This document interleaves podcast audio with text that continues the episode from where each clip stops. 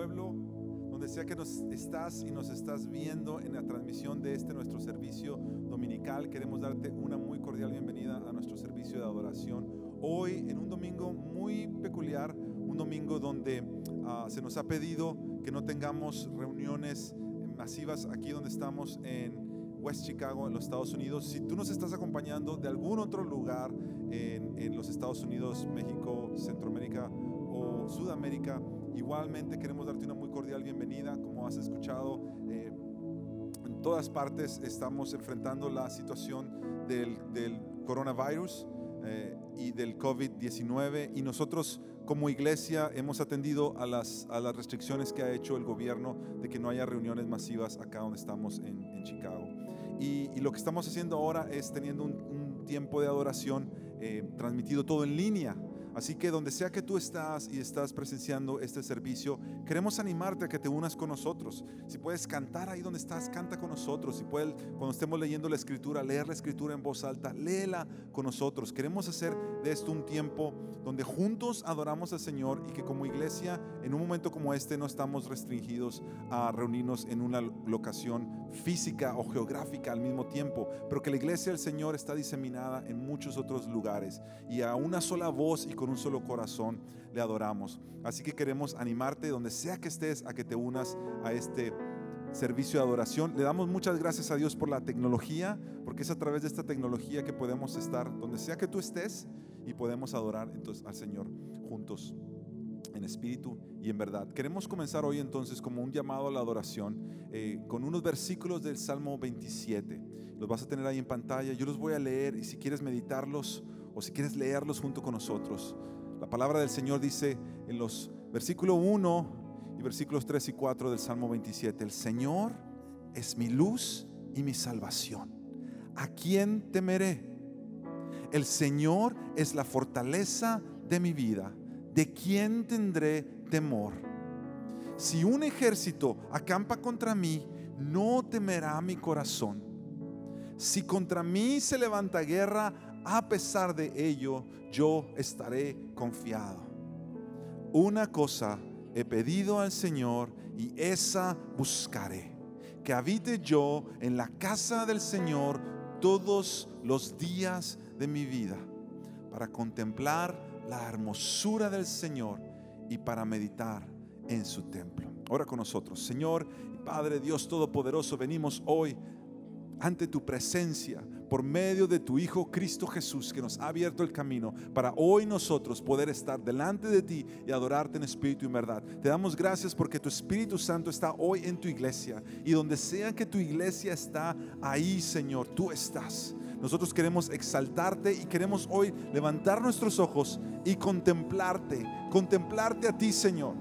No queremos, Señor, aunque queremos ser atentos a lo que está pasando a nuestro alrededor y ser sabios y ser sobrios, no queremos que nuestro corazón, Señor, se, se afecte y se deje mover por las circunstancias de lo que pasa a nuestro alrededor. Hoy nuestros ojos, los ojos de nuestro corazón y de nuestra alma se levantan para contemplarte a ti, contemplarte en tu gloria y decirte, sé exaltado tú, Señor. Sé exaltado en medio de tu pueblo, al nosotros adorarte juntos hoy, en espíritu y en verdad, en Cristo Jesús. Amén y amén. Amén. Ahí donde estás en tu casa, en qué lugar donde estás reuniendo, alaba al Señor junto con nosotros. Contempla su gloria, recuerda su gracia, trae tu corazón y vuélvelo a Él. Oh.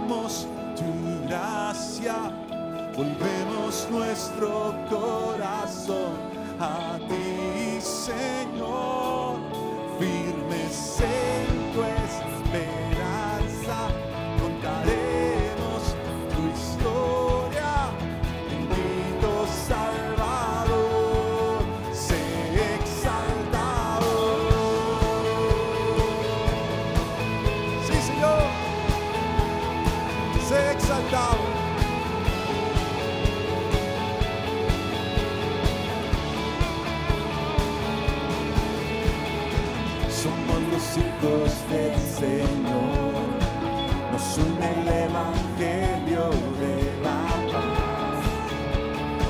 Adoremos juntos, somos su iglesia, somos tu iglesia en misión, tu salvación queremos proclamar. Ser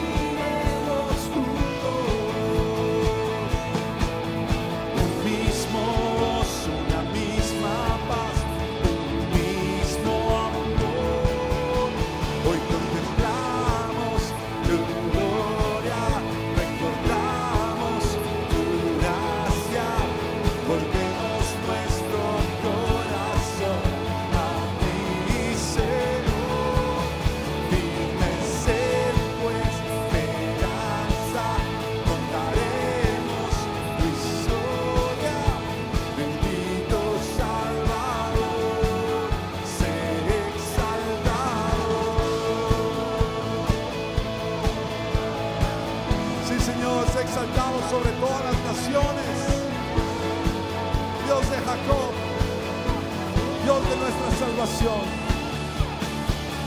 Un mismo gozo, una misma paz.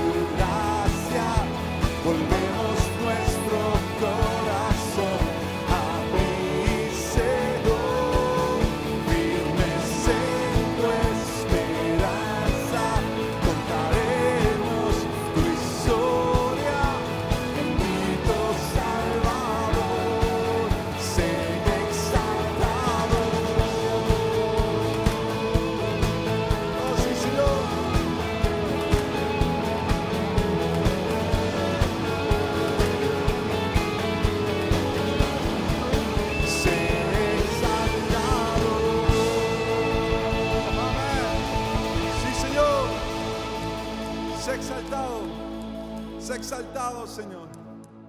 Tú eres nuestra luz, tú eres nuestra salvación y no temeremos, Señor. No temeremos.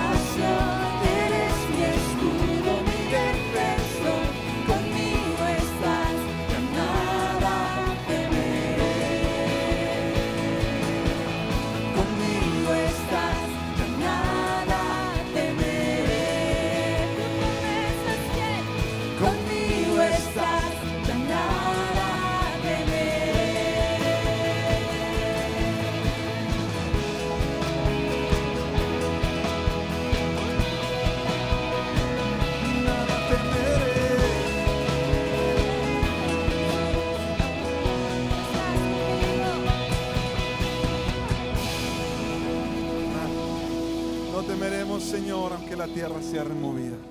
Nuestra vida está segura en tus manos, en tu gracia. Nos sostiene, nos levanta. Gracias por tu gracia, Señor.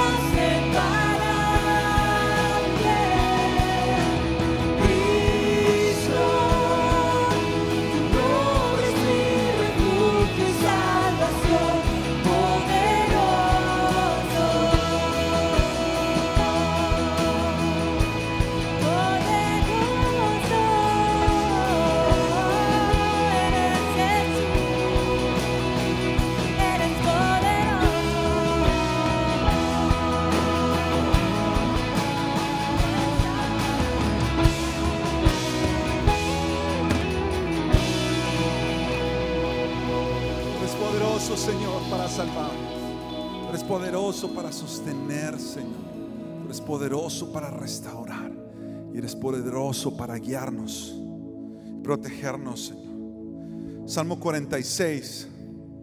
La palabra del Señor dice de esta manera, si puedes leerlo con nosotros donde estés.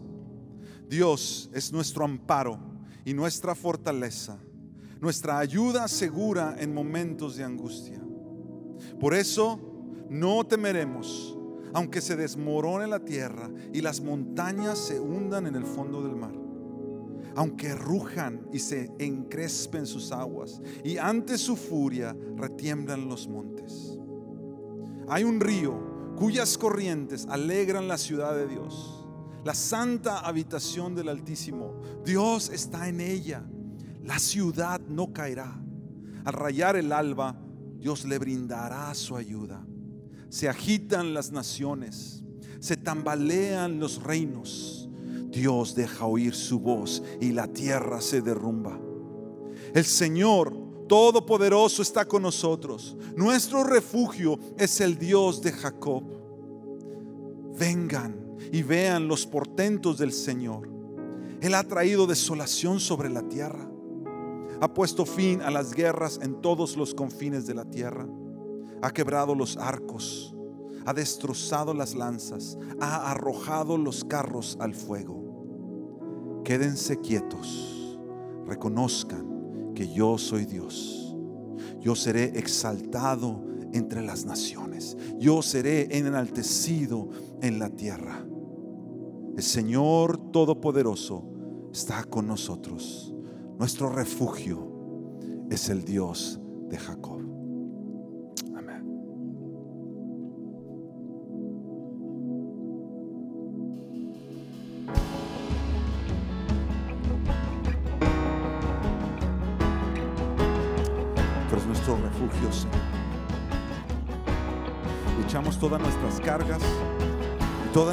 Ansiedad sobre ti, porque tú tienes cuidado de nosotros.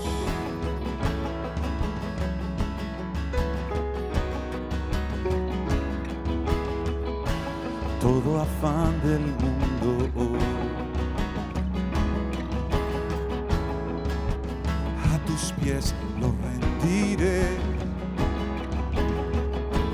Dejaré toda ansiedad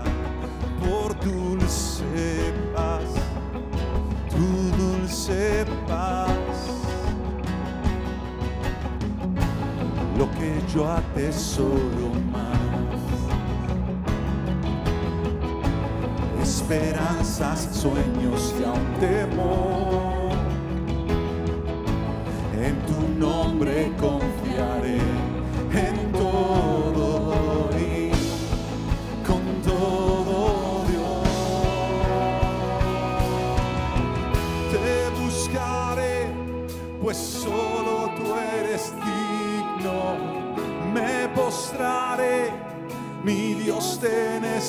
Necesito.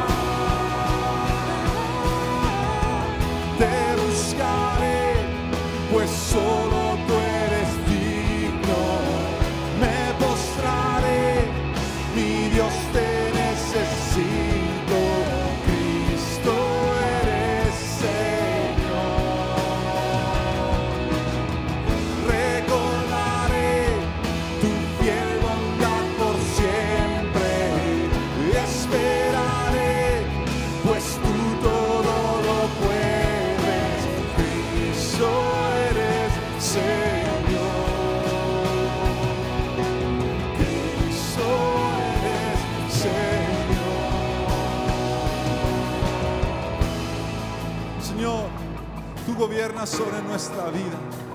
En este momento, Señor, que pasamos, clamamos a ti, porque tú eres la roca de nuestra salvación, porque tú eres nuestra luz, tú eres nuestro amparo y tú eres nuestra fortaleza. Tú eres nuestro refugio, Señor, Rey de reyes, príncipe de paz. Y venimos a ti, Señor, y derramamos nuestras cargas y nuestras ansiedades delante de ti, sabiendo que tú tienes cuidado de nosotros. Cantemos juntos, Rey de paz, majestuoso. Rey de paz, majestuoso, mi ansiedad te la entrego hoy,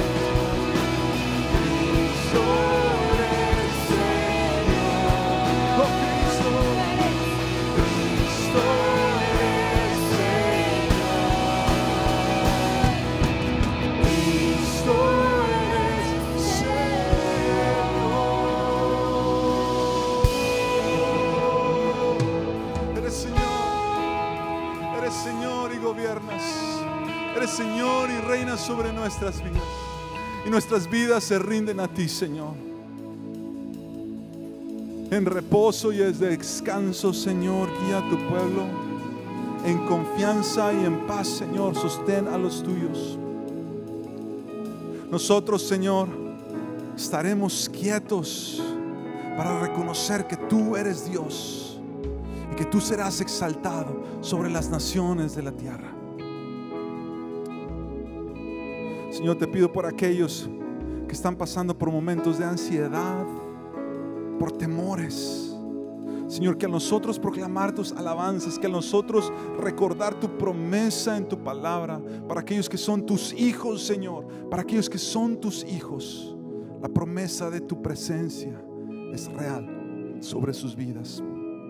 Oramos también, Señor, por cualquier persona que pueda estar viendo este mensaje y que quizá no ha rendido su vida ante el señorío de Jesucristo. Te pedimos, Padre, que por tu Espíritu Santo tú les llames ahí donde están y que ellos puedan reconocer, Señor, que la única fuente verdadera de paz y que la única fuente de paz real y paz que sostiene en todos los momentos de la vida, desde las tribulaciones, el dolor, la pérdida, o los momentos de alegría, de victoria, de logros y de éxitos.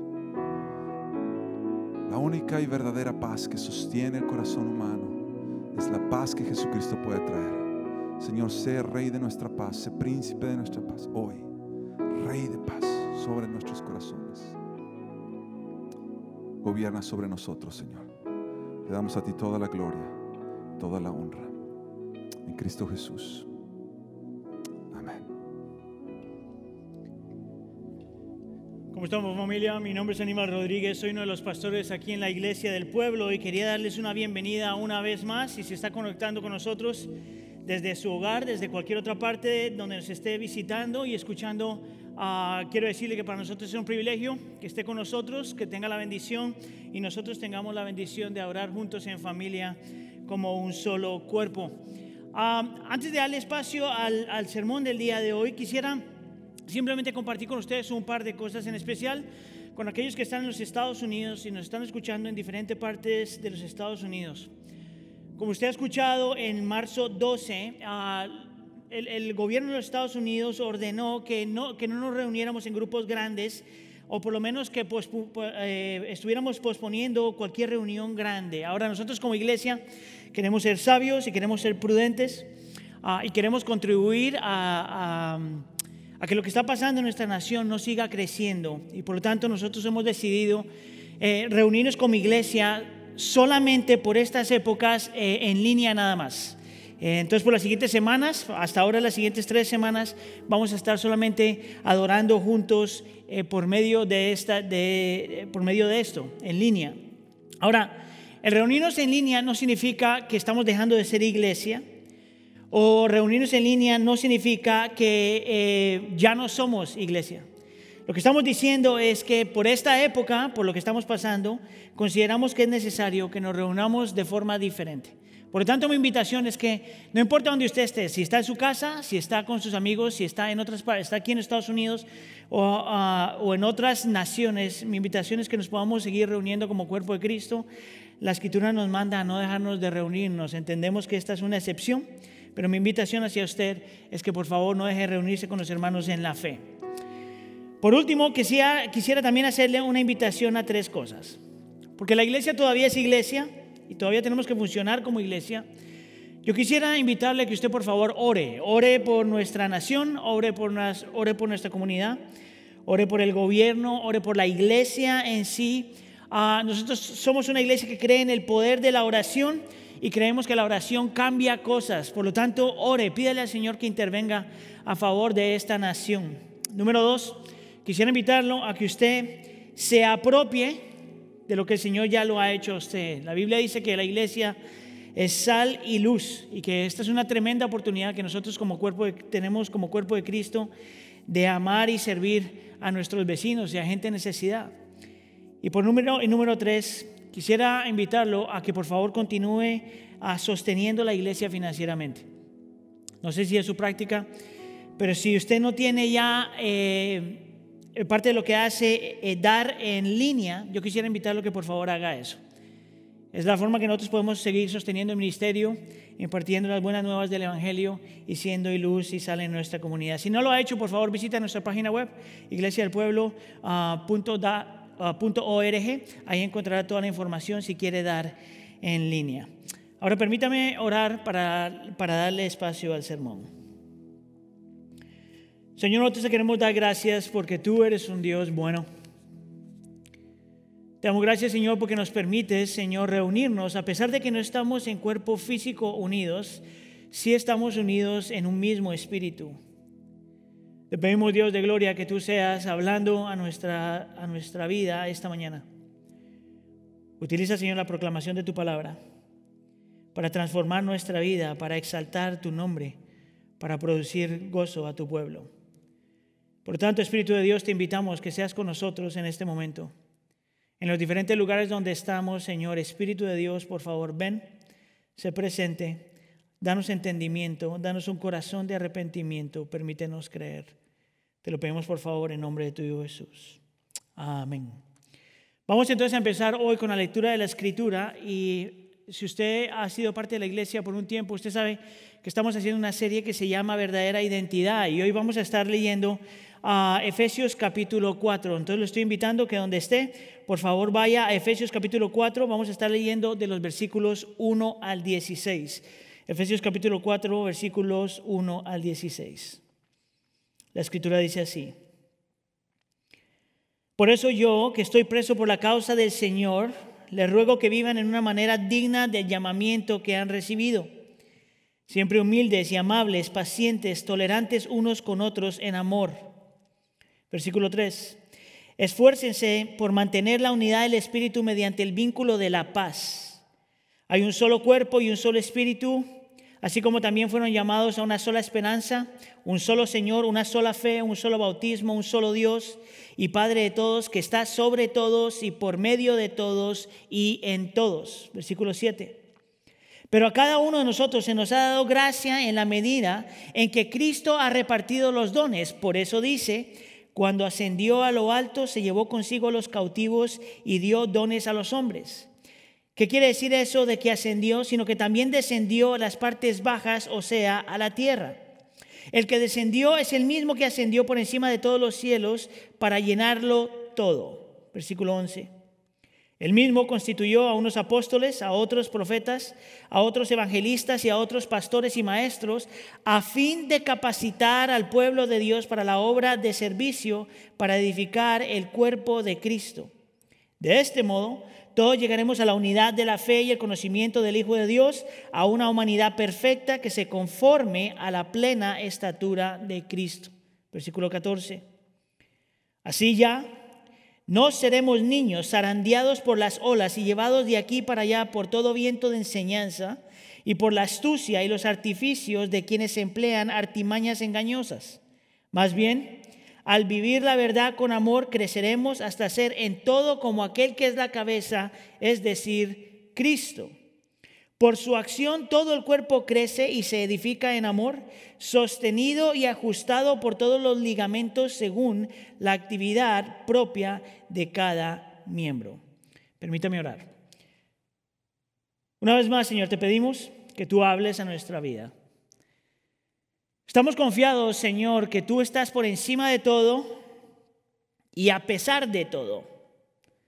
Por lo tanto, Señor, a pesar de lo que estamos pasando, te pedimos, Señor, que tú ministres nuestros corazones, estemos donde estemos. Te lo pedimos, por favor, en nombre de tu Hijo Jesús. Amén. Nosotros entonces, una vez más, continuamos con esta serie que le hemos llamado verdadera identidad. Y lo que hemos estado tratando de hacer es enseñar a la iglesia qué es lo que realmente define al creyente. Y lo que nosotros hemos visto a lo largo de la escritura, en Efesios capítulo 1 al 3, es que lo que define al creyente es no nuestra unión en Cristo, es decir, que nosotros estamos como creyentes en Él. Entendemos entonces que el creyente no está definido por nada ni por nadie fuera de eso.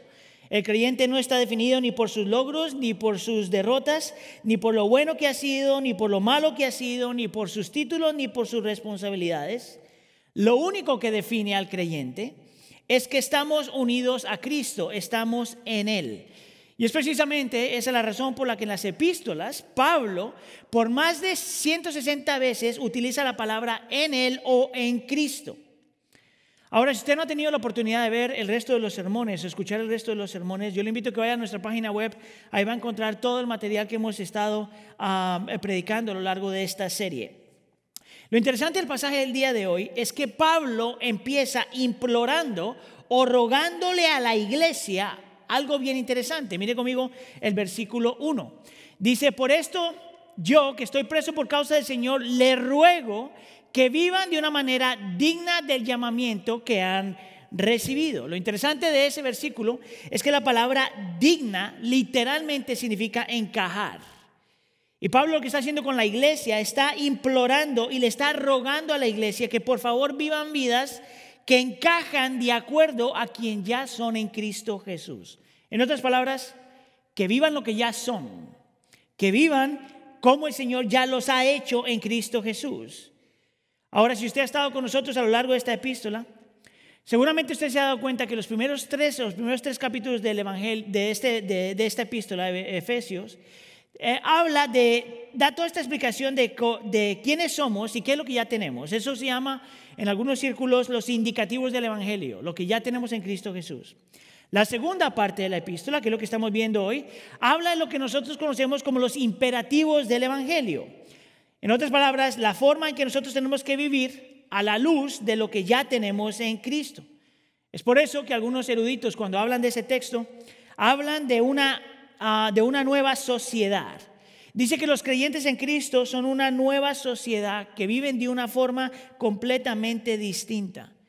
Es por eso que en esta iglesia nosotros creemos que el Evangelio Es el poder de Dios para salvación, pero es también el poder de Dios para transformación. La pregunta entonces que vamos a estar respondiendo a lo largo ah, de los siguientes minutos que tenemos juntos es esto. ¿Qué se necesita para poder vivir una vida digna de nuestro llamado? ¿Qué se necesita para nosotros poder vivir una vida digna de nuestro llamado o vivir una vida digna del Evangelio? Yo entiendo que Pablo aquí nos muestra cuatro cosas, cuatro elementos que muestran que nosotros estamos viviendo ah, una vida digna de nuestro llamado. Mira aquí conmigo, la primera es, nos va a dar requisitos, nos va a mostrar una motivación, nos va a dar unas herramientas y nos va a mostrar de dónde viene el poder para nosotros poder vivir eso. Requisitos, motivación, herramientas y poder. Vamos entonces primero con el primer punto, ¿cuáles son los requisitos? Yo quisiera que usted empiece mirando donde Pablo empieza. Y te dice que nosotros, para que una iglesia pueda vivir a la luz, o sea, digno del llamado que tenemos, digno del Evangelio, necesitamos practicar cuatro cosas y las encuentras en el versículo 2. Nos llama a ser, mira aquí, humildes, a ser amables, a ser pacientes y a ser tolerantes. Estos son los cuatro elementos que Pablo nos da para decir qué es lo que significa vivir una vida digna del Evangelio, digna de nuestro llamado. Nos llama a ser humildes, amables, pacientes y tolerantes. Ahora, antes de meterme ahí, yo quiero que usted se fije que Pablo está diciendo que esto se extiende o se vive en medio de la comunidad. Por eso utiliza la frase unos con otros. En otras palabras, si nosotros queremos vivir una vida digna de nuestro llamado, tenemos que aprender a vivir en comunidad, que es en el único lugar donde podemos ejercer la humildad, la amabilidad, la paciencia y el ser tolerantes los unos con otros. Lo interesante acerca de estas palabras es que son más de lo que simplemente leemos. Por ejemplo, la palabra humildad en el texto no está hablando simplemente de no ser orgulloso. La raíz de la palabra humildad nos llama a tener un entendimiento o hacer lo posible para entender a alguien más. Pero la misma palabra tiene una raíz que dice que la razón por la que hacemos eso es porque hemos cambiado nuestra forma de pensar y de la forma en que vemos a los demás. Algunos de los eruditos dirían entonces que la palabra humildad aquí significa que tú le das a las personas el valor que tienen. Y si te das cuenta tiene mucho sentido, porque el orgullo nos hace sentir superiores a los demás. La humildad lo que hace es te ayuda a que tú veas el valor de los demás tal como son. La segunda frase ahí tiene que ver con la palabra amables. Ah, y obviamente eso tiene que ser gentiles el uno con el otro, pero es más que eso. La palabra amables en el original implica que tú aprendes a ejercer dominio propio por el bien de los demás. Que no dejas que tus emociones te controlen por el bien de los demás. Que aprendes a hablar con amor por el bien de los demás. Que aprendes a ser amable. Nos llama a ser humildes, nos llama a ser amables, nos llama a ser pacientes. Ahora, esta es una palabra que requiere un poquito más de explicación. Porque por lo general cuando nosotros pensamos en alguien que es paciente, pensamos en alguien que simplemente sabe cómo aguantarse o soportar por largo plazo. Sin embargo, en mi entendimiento, esta palabra significa más que eso. Significa estar comprometido a estar con alguien hasta que el Señor haga la obra. El ser paciente es comprometerse con alguien hasta esperar que el Señor haga algo en el corazón de esa persona. La humildad, es ser amables, es ser pacientes y por último, es ser tolerantes. Y esta palabra aquí significa literalmente esto, se puede traducir literalmente de esta forma. Es aprender a sufrir a largo plazo. Es estar dispuesto a estar con alguien y caminar con alguien aunque envuelva el sufrimiento. Son cuatro palabras que la iglesia necesita hoy. Son cuatro palabras que en realidad determinan lo que es una iglesia saludable y lo que una iglesia saludable no es. Son cuatro palabras que te muestran lo que significa nosotros vivir una vida digna del Evangelio y digna de nuestro llamado. Ahora, si te das cuenta, estas cuatro palabras van de la mano, no puedes separar la una de lo otro. Ah, te voy a dar un par de ejemplos. Voy a empezar de arriba para abajo ah, para explicártelo de esta forma. Ah, de la única forma que nosotros podemos vivir en comunidad y proteger la unidad de la iglesia hasta cierto punto es cuando tú entiendes que otra gente tiene valor, humildad. Pero la única forma que tú puedes ejercer humildad es cuando tú decides morir a ti mismo por el bien de los demás, amabilidad. Y para poder hacer eso, no solamente necesitas humildad y amabilidad, sino necesitas comprometerte con las personas, paciencia y estar dispuesto a sufrir por las personas. Tolerancia. Humildad, amable, paciencia y tolerancia. Ahora, yo podría hacer el mismo caso de abajo para arriba. Y podría decir que la única forma que tú aprendes a ser tolerante y sufrir por los demás es cuando estás dispuesto a quedarte con alguien, no importa cuánto tiempo queda. Tolerancia, paciencia. Y de la única forma que puedes hacer eso es cuando ejerces dominio propio, es ser amable. Y de la única forma que puedes hacer eso es cuando entiendes y ves el valor de otra persona. Humildad. Estas cuatro frases, estas cuatro palabras ah, van eh, obran intrínsecamente juntas todo momento. Eso es lo que significa vivir una vida digna del Evangelio o digna de nuestro llamado. Ahora, Pablo no para ahí, porque Pablo todavía nos llama, no solamente nos da los principios, sino nos exhorta a hacer todo lo que podamos para que esto se viva. Es por eso que en el versículo 3 dice, esfuércense por mantener la unidad del Espíritu mediante el vínculo de la paz. Note aquí que la palabra esfuerces no es simplemente tómalo casual, sino la palabra esfuércese implica intensidad, implica el comprometerse, implica el entregarse, implica el sacrificarse, no importa lo que tengamos que hacer. Ahora, le digo por qué nosotros necesitamos escuchar esto hoy. Porque el texto asume que para nosotros la humildad, la paciencia, el ser amables y la tolerancia va en contra de nuestra naturaleza caída. Si no, el texto no estuviera ahí. La razón por la que Pablo tiene que exhortar a la iglesia a vivir esto es porque esto va en contra de nuestra naturaleza caída. Ahora, yo te puedo decir por, experiencia propia que cuando nosotros aprendemos a vivir esto, realmente, realmente aprendemos a amar.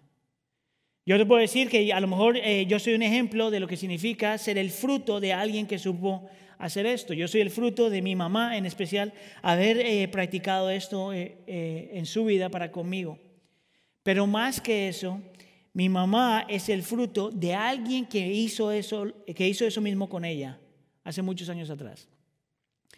hace más o menos como, como cuando mi mamá tenía la edad como de 20 años, ella conoció a una pareja de misioneros que se comprometieron con ella más o menos como a los 20 y algo de años. Y, a pesar de que mi mamá se alejó de ellos y se alejó del Señor por 20 años, esta gente se mantuvieron cerca a ella, estuvieron visitándola constantemente, escribiéndole constantemente, llamándola constantemente, orando por ella constantemente, bendiciéndola constantemente. Y 20 años después, el Señor hizo una obra en ella y hasta cierto punto mi mamá se reconcilió con el Señor. Y nadie podría argumentar o por lo menos yo no podría argumentar de otra forma sino decir que fue porque hubo una pareja que estuvieron dispuestos a ser humildes, a ser amables, a ser pacientes y a ser tolerantes. Déjeme decirle el día de hoy que si, si usted es parte de una comunidad, eso es lo que usted necesita. ¿Se alcanza usted a imaginar lo que la iglesia sería? ¿Qué tan hermosa la iglesia sería si todos viviéramos así? ¿Te acabas de imaginar lo que el mundo fuera de la iglesia pensaría de los creyentes si todos nosotros viviéramos así? ¿Qué requiere una vida digna del Evangelio? Requiere humildad, amabilidad, paciencia y tolerancia. ¿Es eso suficiente? Bueno, Pablo diría que esto no es suficiente. Necesitamos que nuestro corazón cambie, necesitamos una motivación fuerte por qué vivir así. Y esto me lleva entonces a mi segundo punto, la motivación para poder nosotros vivir esto. Bien interesante porque este texto, ah, de los versículos 4 al 6, nos muestra tres motivaciones que deben empujar al creyente a querer vivir así. La primera motivación viene en el versículo 4 y Pablo nos va a decir en el versículo 4 que lo que nos mueve a querer vivir así es que la iglesia es un solo cuerpo. Es por eso que la palabra un o uno aparece siete veces en tres versículos. Mira aquí como dice, ah, somos, hay un solo cuerpo y un solo espíritu, una sola esperanza, un solo Señor, una sola fe y un solo bautismo porque tenemos un solo Dios. El énfasis de Pablo es la unidad de la iglesia y la razón por la que dice que debemos vivir así es porque somos realmente en Cristo por la obra del Espíritu Santo y porque el Padre lo quiso un solo cuerpo, un solo cuerpo. La segunda motivación viene de la Trinidad. Y nos muestra que en la iglesia la Trinidad misma está envuelta. Es por eso que en el versículo 4 nos habla de un solo Espíritu y luego en el versículo 5 nos dice de un solo Señor, el Señor Jesús, y luego en el versículo 6 nos dice de un solo Dios, que es nuestro Padre. Ahora, la pregunta que yo te tengo que hacer a ti es esta. Si para la Trinidad misma la iglesia es importante, si la Trinidad misma está envuelta en la iglesia, ¿no crees tú que es irónico que haya gente que no piense que la iglesia es importante? Que la unidad del cuerpo es importante. Que nos amemos los unos a los otros es importante. Pero es más que eso.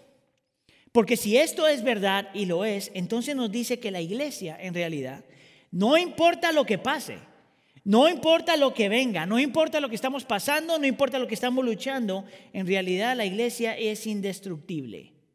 ¿Sabes por qué yo sé eso?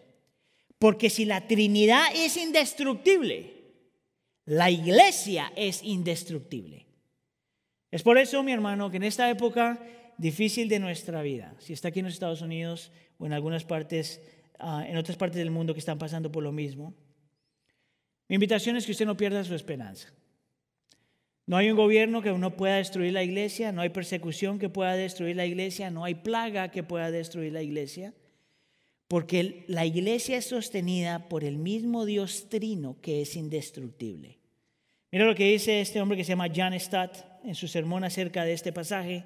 Dice, la unidad de la iglesia es tan indestructible como la unidad de Dios mismo. Así como es imposible dividir la deidad, así tampoco es posible dividir la iglesia. ¿Crees tú que la iglesia tiene ese valor? La tercera motivación que nos muestra aquí entonces, que podemos asumir, es que la iglesia es un reflejo de la Trinidad, es un reflejo de Dios a este mundo. No solamente que la iglesia es indestructible, no solamente que tiene mucho valor, no solamente que solo somos uno, sino que esta es la forma en que el Señor le muestra a esta creación quién Él es. Mire, la iglesia son sus manos, la iglesia son su, es su voz, la iglesia es su presencia, la iglesia es lo que le da esperanza a un mundo sin esperanza. Es por eso que al principio del servicio yo le estaba animando que usted tome la identidad de quien ya es y sea luz y sal en medio de una comunidad y un mundo que vive sin esperanza. Una, una comunidad que se está moviendo solo por miedo porque no tienen de qué agarrarse ni de quién agarrarse, pero nosotros, la iglesia, somos diferentes. La iglesia, la Biblia nunca ha prometido que no iban a haber luchas, la Biblia nunca promete que no iban a haber problemas, la Biblia nunca te dice que no ibas a luchar y ser perseguido, íbamos a pasar lo que estamos pasando, lo que la Biblia sí te dice es que no importa lo que venga, cuándo venga y cómo venga porque Dios mismo está envuelto en su iglesia, la iglesia es indestructible, indestructible y nosotros aquí estamos para hacer luz y sal en medio de las tinieblas. Pablo nos dice que no hay mejor comunidad que la comunidad de la iglesia que no hay mejor comunidad que la comunidad que Cristo Jesús ha formado, porque solo somos porque somos un solo cuerpo, con un solo espíritu, una sola esperanza, un solo Señor, una sola fe, un solo bautismo con un solo Dios. ¿Qué requiere entonces una vida digna del evangelio? Humildad, amabilidad, paciencia y tolerancia.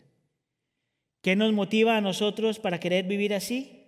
Que somos uno, que somos una iglesia, la iglesia del Dios Trino la misma iglesia en la que Dios Trino está envuelto, el mismo Dios que nos envía a este mundo a ser luz y sal. Ahora, yo quisiera decir que eso es suficiente, pero Pablo no para ahí. Pablo no solamente te muestra los requisitos y te da la motivación, pero te dice qué herramientas la iglesia tiene que nos permite cumplir nuestro llamado. Y con esto vamos entonces al punto número tres. Ahora, Pablo lo va a explicar de esta forma. Las herramientas que el Señor nos ha dado son los dones que Él nos ha dado. Mira conmigo el versículo 7 y 8 y dice, Pero a cada uno de nosotros se nos ha dado gracia en la medida en que Cristo ha repartido los dones. Y vuelvo a repetirlo similar, algo similar en el versículo 8. Y dio dones a los hombres. Ahora, este tema de los dones es bien interesante porque hasta cierto punto yo pienso que hay gente que tiene conflicto con lo que esto significa. Ah, muchas veces porque pensamos que los dones, o vemos los dones erróneamente, o tenemos expectativas erróneas de los dones, o simplemente no entendemos lo que quiere decir que cuando el Señor nos dio dones. Y yo entiendo aquí que Pablo en este texto responde tres preguntas acerca de los dones. ¿De dónde vienen? ¿Cómo se ven? ¿Y para qué son? ¿De dónde vienen? ¿Cómo se ven? ¿Y para quién son? Miren de dónde vienen con el versículo 7. Pero a cada uno de nosotros se nos ha dado gracia en la medida en que Cristo ha repartido los dones. La razón por la que estamos poniendo estas dos palabras de diferente color es para que tú veas que los dones no solamente son dados por Cristo, sino que es una evidencia de la gracia del Señor. Que es una evidencia de la gracia del Señor en la cual Dios reparte, Cristo reparte a quien Él quiere, como Él quiere y cuando Él quiere. Si eso es verdad, y creemos que lo es porque la escritura nos lo muestra, entonces nosotros podemos asumir que en la comunidad de fe todo el mundo tiene dones. Que en la comunidad de fe todo el mundo tiene dones. Y que estos dones, porque son evidencia de la gracia del Señor y son dados por la gracia del Señor, no se pueden ni crear ni se pueden desarrollar. Tienen que ser dados por el Señor para sus propósitos, su gloria y nuestro bien. Para eso es que son los dones y de ahí es de donde vienen. Segunda pregunta, ¿cómo se ven? ¿O cómo sabemos eh, a qué se parecen los dones? Y mira el versículo 11. Él mismo constituyó a unos apóstoles, a otros profetas, a otros evangelistas y a otros pastores y maestros. El punto aquí, yo no voy a gastar tiempo explicando la diferencia entre todos estos, porque no creo que es el punto del texto. Creo que el punto del texto explicar, es explicar que en la iglesia, en la comunidad de fe, primero, nadie tiene todos los dones. Que el Señor en su soberanía y sabiduría le da a quien Él quiere como Él quiere, por la razón que Él quiera.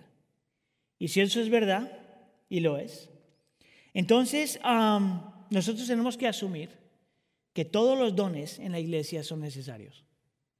Y si eso es verdad, y yo entiendo que la escritura nos muestra que lo es, quiere decir entonces no solamente que todos los cristianos tienen dones, pero que en el reino de Dios en realidad no hay inútiles, porque todos los dones son útiles. Todos los dones son para los propósitos, del Señor, para su gloria y para el bien de la iglesia y la comunidad. Por lo tanto, mi hermano, mi hermana, si usted está escuchando este sermón y está deseando los dones que no tiene, a lo mejor tiene que arrepentirse de eso, porque lo que el Señor le ha dado, eso es lo que usted necesita. Y no solamente lo que usted necesita, sino lo que la iglesia necesita. Por lo tanto, si usted asume que lo que usted tiene no tiene valor, también a lo mejor debería arrepentirse de eso. Por lo que, porque lo que el Señor le ha dado tiene valor, tiene un propósito, es útil. El creyente entonces está llamado a descubrir, a desarrollar y a ejercitar sus dones. Déjeme se lo digo otra vez. El creyente está llamado a descubrir, a desarrollar y a ejercitar sus dones. La última pregunta que tenemos que contestar aquí es esto. ¿Para qué son los dones? Y aquí es donde una vez más yo siento que muchos creyentes tienen conflicto. Porque la tendencia es tomar los dones que el Señor nos ha dado y pensar que el Señor nos dio esos dones para, o para que nos respeten o para que nos admiren o hasta cierto punto para que nos defina. Y si eso es verdad, entonces el Evangelio se ha quedado atrás. Porque lo que nosotros nos define es quiénes somos en Cristo, ni siquiera los dones que Cristo nos ha dado. El otro conflicto que tengo con esa forma de pensar es que los dones son dados por el Espíritu. Y el carácter del Espíritu nunca es de llamar la atención Él. Por lo tanto, cuando el Señor nos da en su Espíritu dones, no es para que nosotros llamemos la atención. En realidad tiene que ser para algo más. La pregunta entonces permanece, ¿para qué el Señor nos dio dones? El versículo 12 le responde bien claro, te dice que el propósito de los dones es para capacitar al pueblo de Dios para la obra de servicio, para edificar el cuerpo de Cristo. Y mira que te dice aquí que los dones tienen también una triple función, por decirlo de alguna forma. Función número uno es de capacitar a los creyentes para que los demás creyentes puedan cumplir su llamado y para que al estar ellos capacitados también sean edificados. En otras palabras, tus dones no son para ti, tus dones son para el beneficio de alguien más, para que ellos puedan servir, para que ellos puedan crecer, para que ellos puedan cambiar, para que ellos puedan cumplir su propósito y su llamado. El mejor ejemplo que tengo en este momento por lo que estoy predicando es precisamente lo que estoy haciendo ahorita. El Señor me ha llamado a mí a hacer lo que estoy haciendo y me ha equipado para hacer lo que estoy haciendo. Y al yo estar compartiendo con usted en este momento, lo que estoy haciendo es equipándolo y capacitándolo para que usted pueda responder su llamado y usted pueda servir al Señor. Todos los dones funcionan de la misma forma. Nunca son solo para ti, son para el beneficio de los demás. Es para que otra gente viva sus vidas dignas de su llamado. Esa es la primera función. La segunda función es porque si nosotros aprender a utilizar nuestros dones por el beneficio de los demás, no solamente nosotros nunca crecemos, sino que nadie más crece. Nadie madura. Mira conmigo el versículo 13. De este modo, todos llegaremos a la unidad de la fe y del conocimiento del Hijo de Dios, a una humanidad perfecta. Mira lo que dice después que se conforma a la plena estatura de Cristo. Y mira conmigo el versículo 15. Más bien, al vivir la verdad con amor, creceremos hasta ser en todo como aquel que es la cabeza, es decir, Cristo. Te lo voy a poner de esa forma bien simple. Sin tú poner en práctica tus dones, si tú no pones en práctica tus dones, no solamente tú nunca creces, sino que si yo no me expongo a tus dones como individuo, yo tampoco crezco. Que parte de lo que el Señor, de la forma en que el Señor utiliza nuestros dones, y por qué nuestros dones son necesarios, es porque es de la única forma de poder madurar. En esta cultura individualista, donde nosotros pensamos solamente en nosotros mismos, la tendencia es pensar que lo único que nosotros necesitamos es una relación, entre comillas, personal con Dios, donde no necesitamos a nadie más ni nada más. Lo único que necesito es llorar y pasar tiempo con el Señor. Y eso es verdad, parcialmente. Porque la Biblia vez tras vez te va a mostrar que parte de nuestra relación eh, eh, personal con el Señor demanda que tengamos una relación con los demás para recibir los beneficios de los dones de los demás. Nuestra madurez espiritual nunca se puede divorciar de la comunidad de la iglesia. Porque es en ese contexto donde nosotros estamos constantemente capacitados, constantemente edificados para poder servir de la forma que el Señor nos ha llamado a servir. En otras palabras, si tú estás escuchando este mensaje, yo quiero ser bien claro. Si tú piensas que tú puedes crecer divorciado de relación con la iglesia, divorciado de los beneficios de los dones de los demás hermanos, Tú no estás viviendo tu cristianismo como la Biblia te llama que lo vivas. Una vez más, si a la Trinidad misma le importa la iglesia, ¿cómo a nosotros no? Ahora escucha aquí. Pablo va a argumentar que a menos de que nosotros aprendamos a recibir los beneficios de los dones de los demás y aprendamos a vivir en comunidad, seguimos siendo inmaduros como un niño que está siendo engañado por cualquier enseñanza. Eso te lo pone en los versículos 14, te lo pone el versículo 14 y dice, así ya no seremos niños, zarandeados por las olas y llevados de aquí para allá por todo viento de enseñanza y por la astucia y los artificios de quienes emplean artimañas engañosas. Ahora, esto es lo interesante acerca de este versículo. No solamente que te dice que si tú quieres dejar de ser niño hablando espiritualmente, ah, tienes que exponerte a los dones de los demás. Lo interesante aquí es que Pablo se pone a sí mismo en este paquete. Note aquí la palabra seremos. Pablo entiende el escritor de esta epístola, el hombre que escribió más o menos un tercio del Nuevo Testamento, él se considera a sí mismo inmaduro todavía, por lo tanto necesita de los dones de la comunidad para ser capacitado y para ser edificado, para poder él servir a los, a los demás. 80% de la gente en los Estados Unidos, 80% de los cristianos en los Estados Unidos creen que pueden vivir un buen cristianismo divorciados de la comunidad de fe. ¿No te parece eso irónico? Es por eso que a pesar de lo que estamos pasando, le estamos implorando y pidiendo que usted se junte con hermanos y este- se mantenga conectado a la iglesia, por lo menos de esta forma. Porque su cristianismo no se puede vivir aislado de los demás. Hasta este punto entonces, hemos visto en este texto que la única forma que nosotros podemos vivir una vida digna del Evangelio o digna de nuestro llamado es cuando cumplimos los requisitos que la, que, la Escritura nos muestra, es ser humildes, amables, pacientes y tolerantes. Hemos visto que la motivación es nuestra unidad en Dios, unidad en Cristo, que tenemos a la Trinidad envuelta con nosotros. Hemos visto que las herramientas que el Señor nos haya dado para nosotros poder eh, vivir digno de nuestro llamado son los dones espirituales que tenemos, que son no para nosotros, sino para el beneficio de los demás. Y por último, entonces, tenemos que hacer la pregunta, ¿de dónde viene el poder para nosotros poder vivir esto? Esto es interesante porque el texto empieza, hay una frasecita que empieza al principio del texto y la vuelve a saber al final del texto. Mira cómo empieza el versículo 2. Nos llama a ser, um, me lo paso aquí, siempre humildes y amables, pacientes, tolerantes los unos con, con otros. Mira la palabra en amor. Y luego en el versículo 16 dice, por su acción, hablando de Cristo, todo el cuerpo, que es la cabeza, eh, Cristo es la cabeza, el cuerpo es la iglesia, todo el cuerpo crece y se edifica en amor. Ahora, los principios de, de interpretación en la Biblia nos muestran que cuando tú encuentras la misma frase al principio y al final, te dice que toda esa sección va junta. Y te está diciendo que lo que lleva a la gente a querer vivir una vida digna del Evangelio y digna de su llamado es cuando está cimentado y arraigado en amor, arriba y abajo. ¿De qué amor está hablando el texto?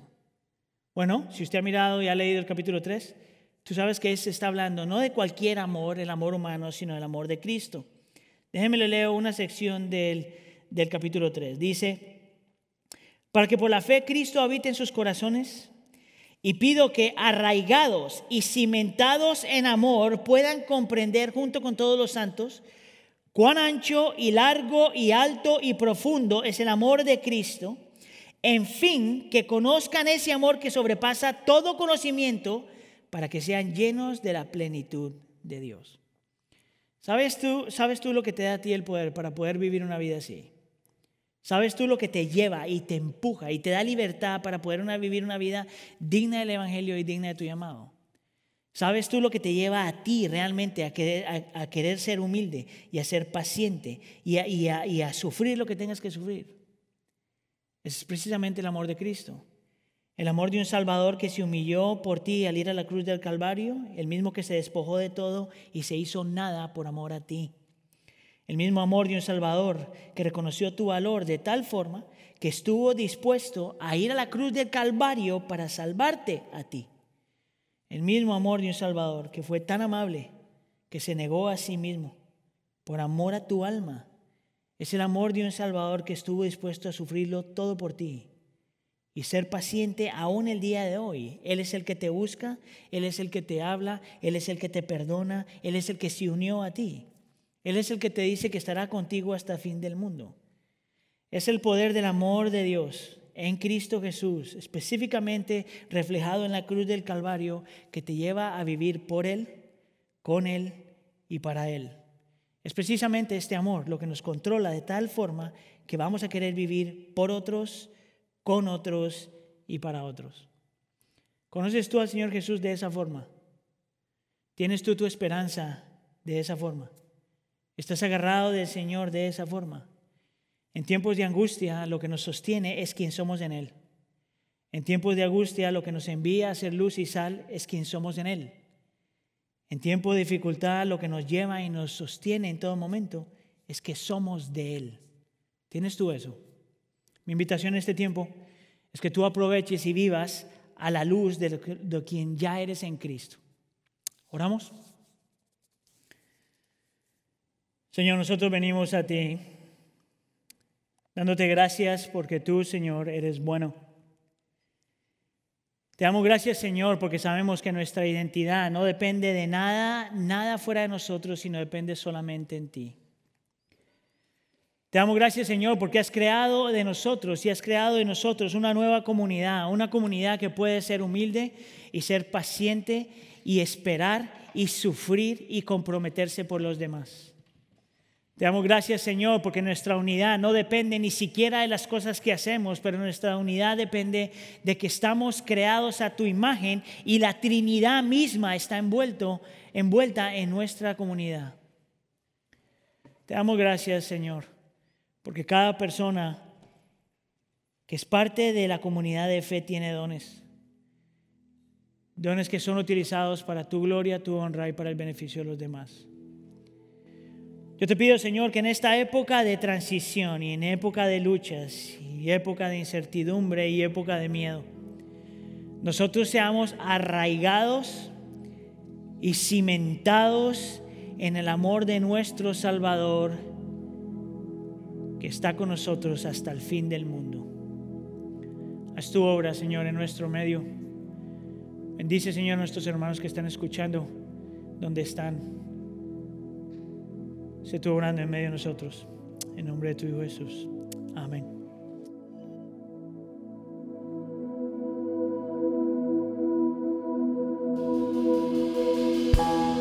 Gracias Señor por la gracia y cada uno de los dones que nos has dado. Que en medio de todos estos dones sepamos que tú eres nuestro mayor tesoro. Si mis tesoros han perdido todo su valor y en este mundo ya no encuentro más satisfacción, es porque he probado y he podido ver a Cristo Jesús.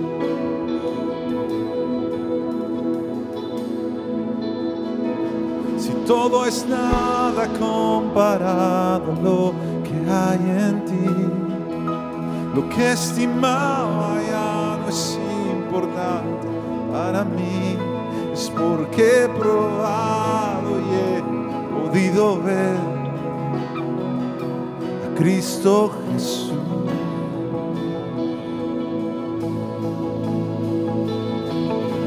Y te deseo más que a la vida te deseo. Más cada día te deseo. Más todavía Jesús.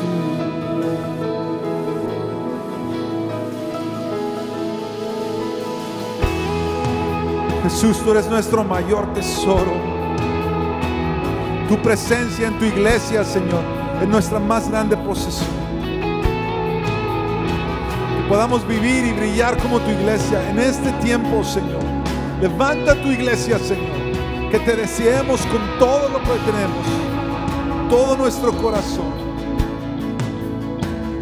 Si todo es nada comparado a lo que hay, lo que estimaba, lo que estimaba es importante para mí, es porque he probado y he podido ver a Cristo Jesús, a Cristo Jesús, te deseo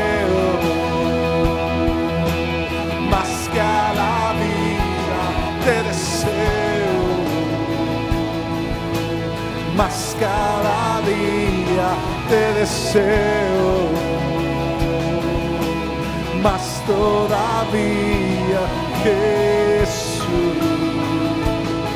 oh te deseo, te deseo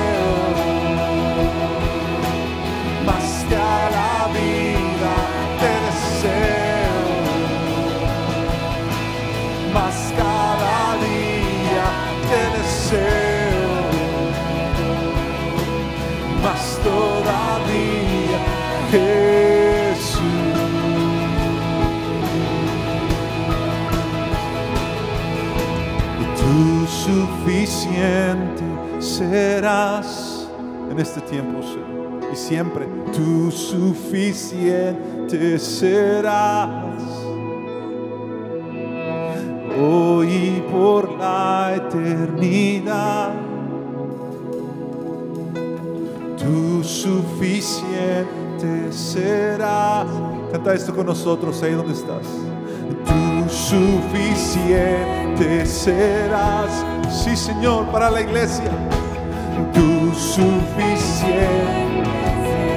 Entre todas las cosas que hacemos, hoy por la Solo tú, Señor, solo tú suficiente serás. Tú suficiente en nuestra vida, en todo lo que somos. Tú suficiente serás. Suficiente serás. Hoy por la eternidad. Tú suficiente, suficiente serás, te deseo. Más que a la vida te deseo.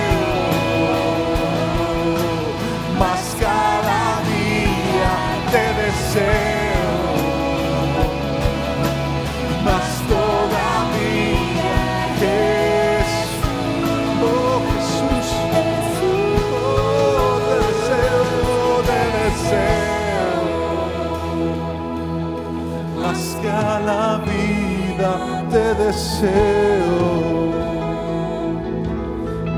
Cada día te deseo.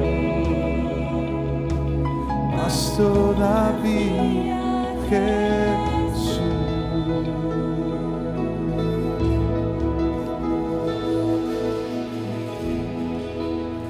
Antes de terminar nuestro servicio, quería recordarle